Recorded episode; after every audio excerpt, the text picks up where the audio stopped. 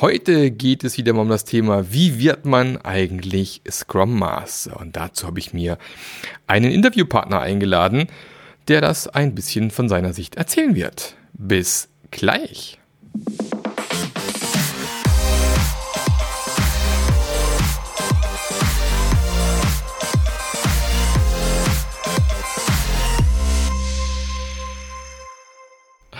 Herzlich willkommen zu einer neuen Episode vom Scrum Master Journey Podcast. Der Podcast wieder, der dir zeigt, wie du zu dem Scrum Master wirst, der du vielleicht mal gern sein möchtest. Der gefragte Scrum Master am Ende in deinem Unternehmen.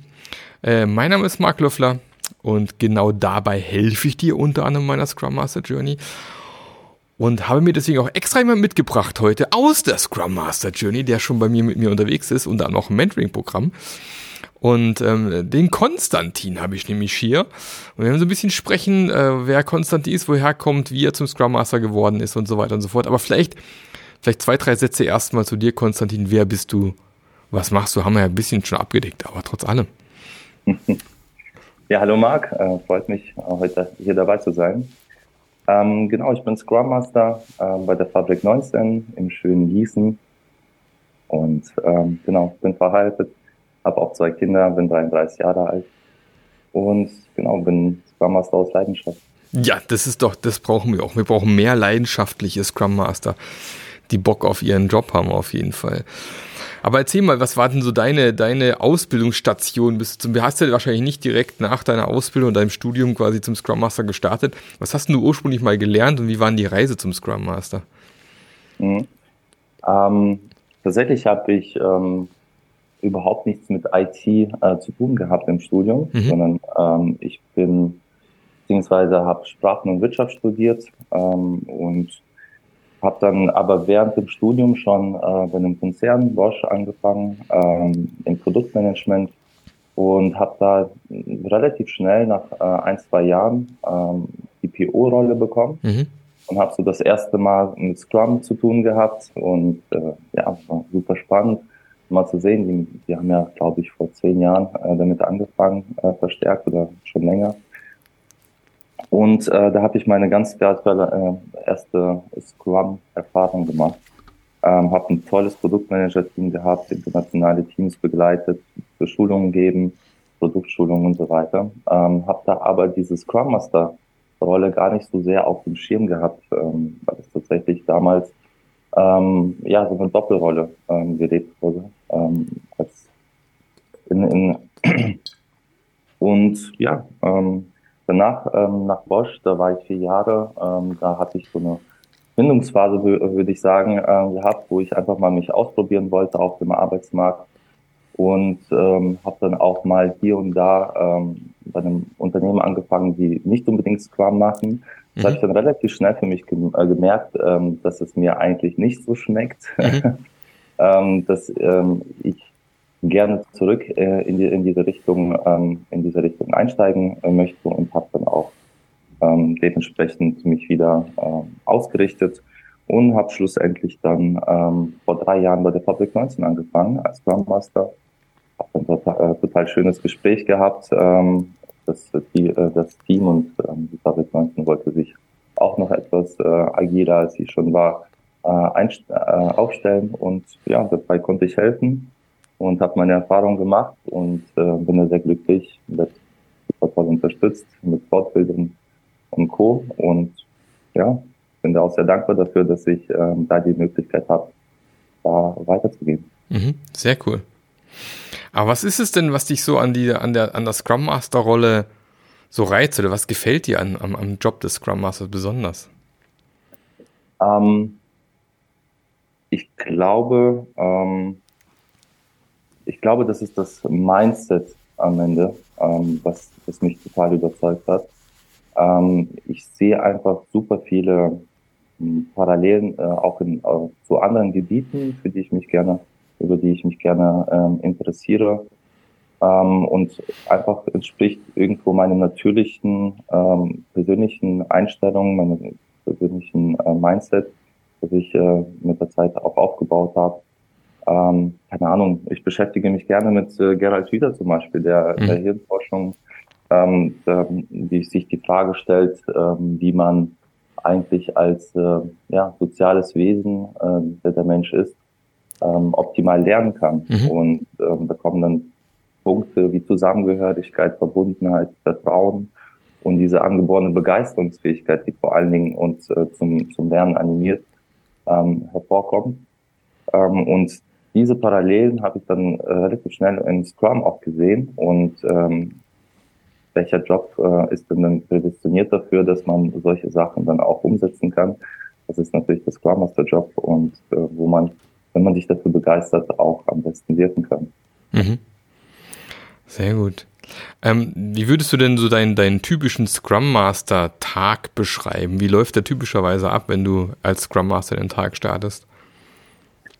Ähm, naja, ich mache äh, mach mir natürlich einen Plan, ähm, was, was heute so ansteht. Ähm, ich glaube, es ist wichtig, ähm, ja, diesen Prozess irgendwo ähm, festzuhaben, dass die Leute auch wissen, woran sie sind, die Events, äh, wie sie stattfinden.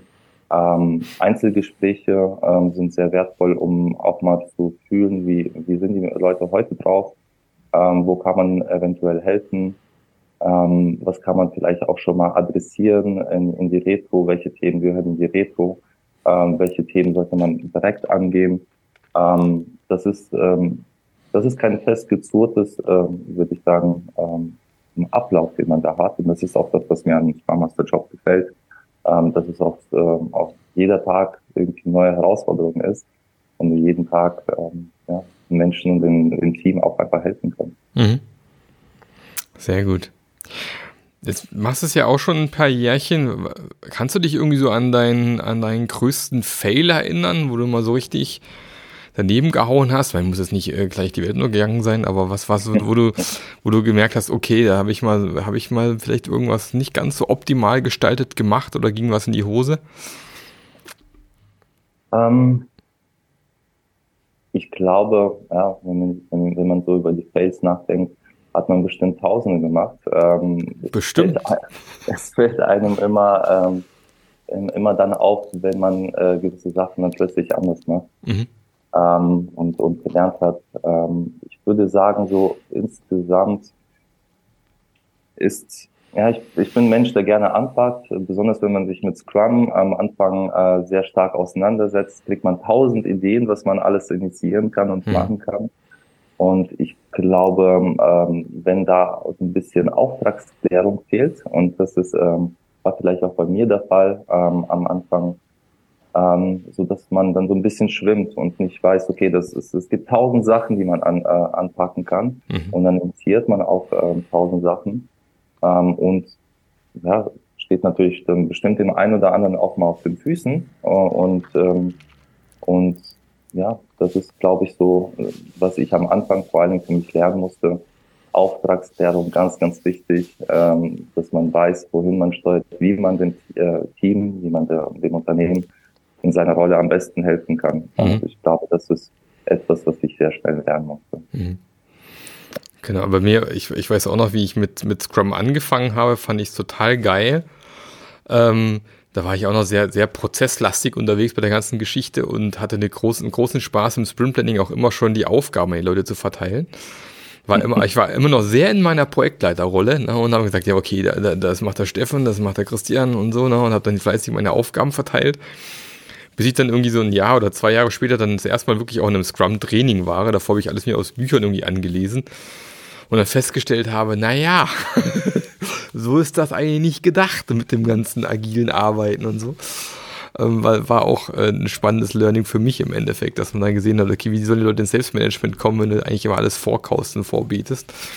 Äh, klappt dann nicht ja, so gut. Man ist relativ ja. schnell dabei bei diesem Antipattern. Ja. Ja, da muss man schon aufpassen ähm, und, und sich selber auch mal reflektieren immer wieder, mhm. ähm, ob man immer noch auf dem richtigen Weg ist. Hast du eine konkrete Situation, wo du sagst, okay, da ist noch was schiefgegangen bei dir? Ähm, eine konkrete Situation. Ähm, ich, ich glaube, ähm, ich, ich habe viel zum Beispiel mit Dailies ausprobiert. Ähm, ähm, das ja in, in, in der, in der Teamskalierung. Ähm, und es gibt da kein, ähm, kein richtig oder falsch, würde ich sagen, aber ähm, wo man auch wieder hin und wieder ins Reporting abdriftet ja, und auch selber in seiner eigenen Moderation, mhm. ähm, wo es dann irgendwie teilweise vielleicht auch mal wieder im Daily ähm, ja, dieses Mindset wieder mal aufgerüttelt werden muss. Und da hatte ich mich ähm, öfter mal ähm, dabei erwischt, glaube ich, dass, äh, dass ich dann ähm, dass ich dann eher abgefragt habe, als das mhm. Team selbstständig ähm, sich den Tag planen zu lassen. Mhm. Genau. Ja, An solchen kleinen Sachen merkt man immer wieder, das sind die Face. ja, man ist halt auch so ein bisschen konditioniert in manchen Sachen. Ich meine, ich bin als traditioneller Projektmanager ausgebildet. Ähm, und dann war natürlich das Agile erstmal die ganzen Tools, hervorragende Kontrollinstrumente, ne, die man hervorragend nutzen kann. Hey, Im Daily kann ich immer gucken, wo stehen die Leute gerade, was machen die? Und dann, das war mir genau das Gleiche. Ich habe am Anfang halt abgefragt, ja. Und dann ähm, wie gesagt, das lernt man halt mit der Zeit äh, erstmal, was eigentlich die wirkliche Idee und die Quintessenz eigentlich vom agilen Arbeiten. Es ist ja wie mit, mit jedem Ding. Im Endeffekt, wenn man wenn man, wenn man, keine Ahnung, Instrument lernt, äh, dann lernt man am Anfang, welche, beim Saxophon beispielsweise, welche Klappen muss man drücken, damit welcher Ton rauskommt. Und dann hast du mal mechanisch gelernt, äh, wie man die richtigen Töne spielt, aber es hat mit Musikmachen noch nicht viel zu tun. Ja, und irgendwann lernt man mal, das Musikmachen kommt eher vom Herzen her, ne? Und ähm, und dann drückst du dann fast schon automatisch nachher auf die richtigen Klappen am Saxophon, ne? aber das ist, das eigentliche Klappendrücken nicht das Musikmachen ist. Und so ist beim, beim agilen Arbeiten bei Scrum halt auch dieses eigentliche, keine Ahnung, die eigentlichen Events ist ja nicht das, was agiles Arbeiten am Ende ist, sondern das ist eigentlich nur der, das Rahmenwerk dafür, dass es nachher funktionieren kann. Ja, das ist immer das Spannende. Ähm, mhm. Was ist dein persönliches Lieblingstool, also in deiner Arbeit als Scrum Master? Gibt es was, was du besonders gerne nutzt oder eine, eine, Technik oder eine Aktivität in Retros? Was nutzt du denn besonders gerne? Da fällt mir sofort äh, Story Mapping ein. Mhm. Ähm, also das ist etwas, was ich von vornherein ähm, irgendwie auf dem Schirm hatte und was ich von vornherein ähm, ausprobiert habe und was ich einfach als super mächtiges Werkzeug betrachte. Also das ist, gehört für mich, für mich ähm, mittlerweile zum Standard äh, für jedem Projekt, egal wie klein es ist. Es, ist, es kann auch ein, eine Feature-Entwicklung sein. Ähm, da setze ich mich gerne erstmal hin und äh, mache gemeinsam mit dem Team oder auch mal für mich alleine äh, eine, eine Story Map. In, ja, es ist einfach super, diesen Kundenaspekt direkt ähm, drin zu haben. Was ist ein End-User? Äh, um dieses gemeinsame Verständnis mit dem Kunden, vielleicht mit, äh, für, für den du ein Produkt entwickelst, ähm, zu schaffen, um auch im Verlauf des Projektes ähm, eine gemeinsame ja, Argumentationsbasis zu haben. Und das, das ähm, da habe ich einfach gemerkt, ähm, dass dieses Werkzeug sehr, sehr stark ist, ähm, auch der, der Visualisierungsaspekt ähm, ist sehr stark ähm, und ähm, man muss Sachen nicht so oft doppelt und dreifach zerkauen ja, ja. mit den Kunden, sondern hat einfach eine, eine Quelle, ähm, an der man sich orientiert und so. Der Angelpunkt ist für das ganze Projekt für das Produkt. Jetzt kennt vielleicht nicht jeder äh, User Story Mapping. Wie würdest du es in, in, sag mal, in ein paar Sätzen mal kurz beschreiben, was User Story Mapping ist? Ähm, man macht sich einfach Gedanken, äh, was so eine Customer Journey ist ähm, eines End-Users. Ähm, das heißt, wirklich ähm, vom Naturell des End-Users ausgehend, ähm, anhand vielleicht einer Persona, die du äh, schon im Kopf hast, für die du das äh, Produkt machst. Ähm, und, und, und zwar Step by Step, ähm, was wäre denn die Story, womit würde ich denn typischerweise anfangen, wenn, wie zum Beispiel in unserem Fall, wir entwickeln Apps. Ähm, was, wie würde er denn die, diese App nutzen? Wie wären seine ersten Schritte? Was sind die zweiten Schritte? Ähm, wie sind die äh, Variationen äh, in, diesen, äh, in, in diesen Bereichen? Was kann man jetzt machen? Was kann man später machen? Das heißt, so eine MVP kannst du super schnell und super ähm, ja, voll darauf, da, da ausarbeiten. Mhm. Genau, wer, wer, mehr wissen will, er gibt ein schönes Buch, User Story Mapping von Jeff Patton zum Beispiel, wo man wunderbar, genau, wo man wunderbar mal reinlesen kann ähm, äh, zu dem Thema. Und ähm, ja, ist für mich auch immer ein spannendes Tool. Erstmal lösungsneutral rausfinden, wie verbringt eigentlich der Nutzer aktuell seinen Arbeitstag, ne? Und dann zu überlegen, was müsste eigentlich meine mein Produkt dann eben können oder abnehmen, dass es ein wertvolles Produkt für den Kunden wird. Und also immer den Bezug quasi zwischen dem, was der Kunde eigentlich machen möchte in seinem Arbeitsalltag und dem, was dann dein, dein Produkt nachher leistet, ja. Und hast dann nicht so ein flaches Backlog, sondern hast eben auch wirklich so im, im 2D-Raum auch einen Bezug zueinander. Das finde ich auch mal ganz spannend. Wo du relativ einfach eben auch sehen kannst, wie komme ich schnell von links nach rechts mit, mit einem MVP, wie du gerade beschrieben hast. Und kannst relativ einfach auch mit dem Kunden gemeinsam Prioritäten leicht verschieben auf so einer Story Map. Das ist auch immer sehr, sehr cool. Ja, ich mag das eigentlich auch sehr gerne. Das ist ein, ein richtig sehr geniales Tool, gerade wenn man am Anfang noch steht und mal so ein Produkt irgendwie für sich gerade zieht. Genau. Mhm. Ja, und bringt äh, total die ganzen Parteien ähm, zusammen, das, das Team, den Kunden ähm, und man kann, man kann einfach super toll zusammenarbeiten, ja, wenn man das in Kooperation vor allem macht. Mhm. Würde ich auch ähm, allen raten, das nicht nur in stillen, äh, im stillen Kämmerlein für sich zu machen, sondern äh, das wirklich eben Ko Kollaboration zu machen. Das ist die eigentliche Idee, genau, weil wenn ich das für mich alleine mache, habe ich hier nichts gewonnen äh, idealerweise äh, am besten gemeinsam im Raum. Eine große Wand sollte man bereit haben, man braucht Platz. Oder viel Fußboden geht auch, habe ich auch schon gemacht. Oder jetzt in der digitalen Welt, in der hybriden Welt, äh, bieten sich natürlich Tools wie Miro oder Mural an. Da hast du unendlich viel Platz, wo du relativ einfach Sachen verschieben kannst. Äh, sind für Story Mapping zum Beispiel total genial, finde ich, weil die Leinwand dann einfach riesig ist und da nicht irgendwie der Platz fehlt nachher. Äh, nutze mhm. ich zum Beispiel auch gerne für Story Mapping. Sehr, sehr ja. schön. Hast du sonst noch ein Tool, was du gerne nutzt in deiner Scrum Master Arbeit? So um, ich, ich würde einfach mal sagen, das kann man dort an sich. Ähm, ich weiß, ich glaube, das gehört mittlerweile zum Standard. Ähm, ja. Also für mich ist äh, Kanban ja auch noch ein bisschen mehr als äh, das, was Scrum äh, hergibt. Ähm, man spricht da ja auch gar nicht vom, vom, vom Board oder sowas, das man aufstellen muss. Ähm, aber wenn man sich weiterführend mit agilen äh, Methoden beschäftigt, dann kommt ja, kommt ja einfach Kanban ähm, da hervor und ich glaube, das Tool an sich und was du alles mit dem Kanban-Board ähm, äh, visualisieren kannst und was für ein gemeinsames Verständnis auf ähm, täglicher Basis du schaffen kannst, ist einfach unglaublich. Ähm, und das, das, das hilft dir als Team, das hilft dir persönlich ähm, weiterzukommen und, ähm, ja, und äh, allen Beteiligten auch, ähm, die, die an dem Projekt oder an dem Produkt mitarbeiten. Mhm. Sehr schön. Also einfach ganz basic kann man dort. Basic, ja, manche sind ja die Basics, ne, die, die einem ja. dann irgendwie weiterhelfen, die man immer gern ignoriert. Ich habe auch mal einen gehabt, der gemeint hat, er will noch mehr Tools, noch mehr Tools, aber da gibt es halt den schönen Spruch, na, a fool with a tool is still a fool. Und manchmal sollte man vielleicht erstmal ein Tool richtig beherrschen, bevor man meint, man müsste noch mehr Tools irgendwie oben drauf kippen. Und wenn man erstmal, also vor allem wenn man im Kanban bleiben, Kanban richtig verstanden hat und richtig verstanden, wie ein Kanban-Board eigentlich funktioniert, dass es nicht einfach Titel an der Wand sind, ähm, dass da viel mehr dazu gehört, äh, das erstmal meistern, da hat man schon gut zu tun, glaube ich, das hin richtig hinzukriegen, definitiv. Ist eine eigene Wissenschaft, würde ich sagen. Ist eine eigene Wissenschaft, genau. Und dann, ähm, genau, deswegen lieber ein Tool meistern, wie irgendwie noch mehr Tools oben drauf kippen, ist auch mal meine Devise so ein bisschen. Ähm, ist vielleicht auch ein Learning, was, was ich dann im Laufe meiner Zeit als äh, äh, meiner agilen Reise begriffen habe, wo ich am Anfang auf der Suche immer nach dem neuesten, heißesten Scheiß war. Und irgendwann begreift man halt eigentlich, ist am Ende sind es die Basics, die wichtig sind und nicht noch ein Tool mehr. Definitiv. Mhm. Jetzt bist du ja auch schon seit, äh, ich glaube, Dezember letzten Jahres in der Scrum Master Journey äh, mit dabei. November, Dezember, irgendwie sowas. Ähm, Warum hast du dich für die Scrum Master Journey entschieden und was, was gefällt dir besonders an der Scrum Master Journey?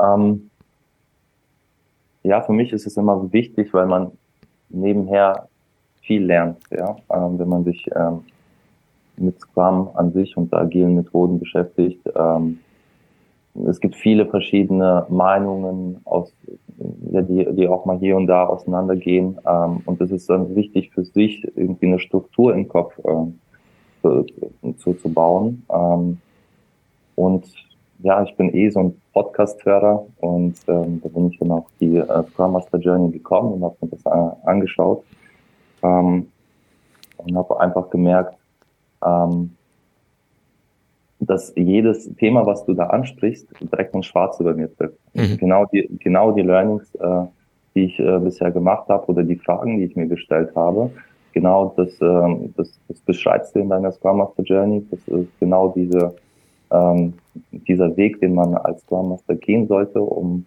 um sich äh, perfekt äh, aufzustellen, dass man auch sein Wissen proaktiv einsetzen kann, nicht nur reaktiv abrufen, wenn du danach gefragt wirst, sondern mhm. tatsächlich ähm, da proaktiv ähm, voranzugehen. Ähm, das, das, das hat mich überzeugt davon. Also und äh, das, das Mentoring, ich würde sagen, ich äh, bin seit letztem Jahr auch äh, habe ich ganz viel deinen Podcast natürlich auch gehört. Ähm, sehr vorbildlich, sehr vorbildlich. Genau. Und bin, bin auch dadurch dann auch ähm, darauf gekommen und ähm, ich denke, immer gut von den Besten zu lernen.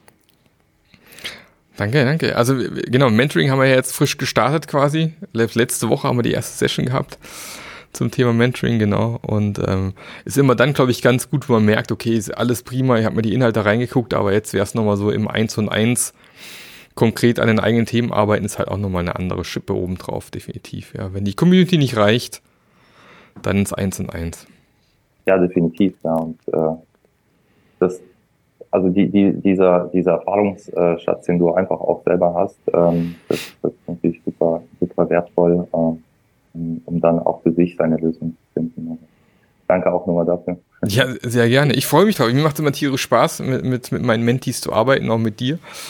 Äh, und dann auch immer Feedback zu kriegen, wenn man wieder einen Schritt weitergekommen ist und sich was bewegt hat. Das ist immer, das ist immer die größte Belohnung für mich am Ende, wenn man dann merkt, man, man hat jemandem weitergeholfen. Das ist, das macht mir tierisch viel Spaß. Prima, Konstantin. Äh, vielen Dank für deine Zeit. Ähm, hat Spaß gemacht, mit dir zu sprechen. Und äh, ich wünsche dir weiterhin viel Erfolg auf deiner persönlichen Scrum Master Journey. Wie gesagt, ich begleite dich ja noch ein Stückchen. Ähm, und die Community, wir sind jetzt seit gestern 81 Leute, ist auch weiter, weiter gewachsen. Also ähm, von dem her sind ja auch wieder jede Menge Gehirne, die man anzapfen kann, wenn man nicht weiterkommt. Und äh, freue freu mich auf unser nächstes QA. Und dann, Konstantin, du hast noch eins. Genau, ich ähm, wollte gerne auch nochmal die Möglichkeit nutzen, um ähm, ja, vielleicht auf äh, äh, mein Unternehmen mal aufmerksam zu machen, mhm. die, die, die F19, ähm, Fabric 19, ähm, weil ich, glaube, dass es auch im agilen Kontext ähm, sehr wichtig und spannend ist, ähm, die Technologie, die wir dort entwickelt haben, ähm, auch mal ähm, ja, breiter zu streuen. Ähm, genau, wir, wir, wir haben eine App-Technologie entwickelt, ähm, die es möglich macht, einfach äh, sehr viel schneller Apps ähm, zu, bereitzustellen ähm, und äh, zu entwickeln. Zum Beispiel kann man dann auch ähm, ja, sein, seine App aktuell halten, ähm, ohne ein App Store Update zu fahren. Mhm. Das heißt, du bist sehr flexibel auf dem Markt, ähm, du kannst sehr, äh, sehr schnell auf irgendwelche Gegebenheiten ähm, reagieren äh, im Sinne des äh, Endnutzers oder zu, du kannst zum Beispiel A und B-Tests ähm, direkt auf dem Markt äh, fahren, indem du eine App im App Store ähm, ähm, im, im App Store natürlich ähm, drin hast und ähm, du kannst die App aber in verschiedenen ähm, äh, verschiedenen Layouts, verschiedenen mit verschiedenen Texten ähm, ausgeben und das ist natürlich auch ähm, sehr viel wert auf dem Markt, um schnell Erkenntnisse darüber zu bekommen, was äh, denn auf dem Markt am Ende liegt. Und wir suchen da und schauen dann nach, nach neuen Partnern, die die Technologie auch für sich ausprobieren wollen. Mhm. Und Sucht ihr auch nach Scrum Mastern bei Fabrik 19? Ähm, gerne. Sind über jede Bewerbung sind wir glücklich. Genau, das ist doch super. Prima. Ähm, dann haben wir das auch noch mit raus. Genau, ein bisschen Werbung für Fabrik 19 hier. Äh, spannendes Thema auf jeden Fall. Allgemein gerade spannend, äh, was man so alles machen kann, vielleicht auch ohne Code äh, und äh, ähm, die, das boomt ja auch gerade wie Sau, was ich Bubble und wie sie alle heißen, ne, wo man dann irgendwie Applikationen zusammenklickern kann, selber gar nicht mehr programmieren können muss, wobei es trotzdem ein Vorteil ist, finde ich, wenn man einen Informatik-Background manchmal hat, ähm, um Zusammenhänge besser zu verstehen. Aber sehr spannendes Thema, auf jeden Fall für, für schnelles Prototyping, für viel Testen, AB-Testing, was wir im Agilen ja eigentlich wollen. Wir wollen ja Inspect-NetApp machen, ja, ganz klar. Absolut, genau. Also Prima. ist ein Low-Code-Ansatz und genau. macht Spaß. Super. Konstantin, vielen, vielen Dank für die Zeit. Äh, dir noch einen fantastischen Start in die Woche. Und dann Dank, sehen wir uns spätestens am Freitag. Super. Und danke dir für deine Arbeit. Sehr gerne. Bis dann. Ciao, Konstantin. Ciao. Der Podcast hat dir gefallen? Dann sorge auch du für eine agilere Welt und unterstütze diesen Podcast mit deiner 5-Sterne-Bewertung auf iTunes. Und für mehr Informationen besuche www.marklöffler.eu. Bis zum nächsten Mal.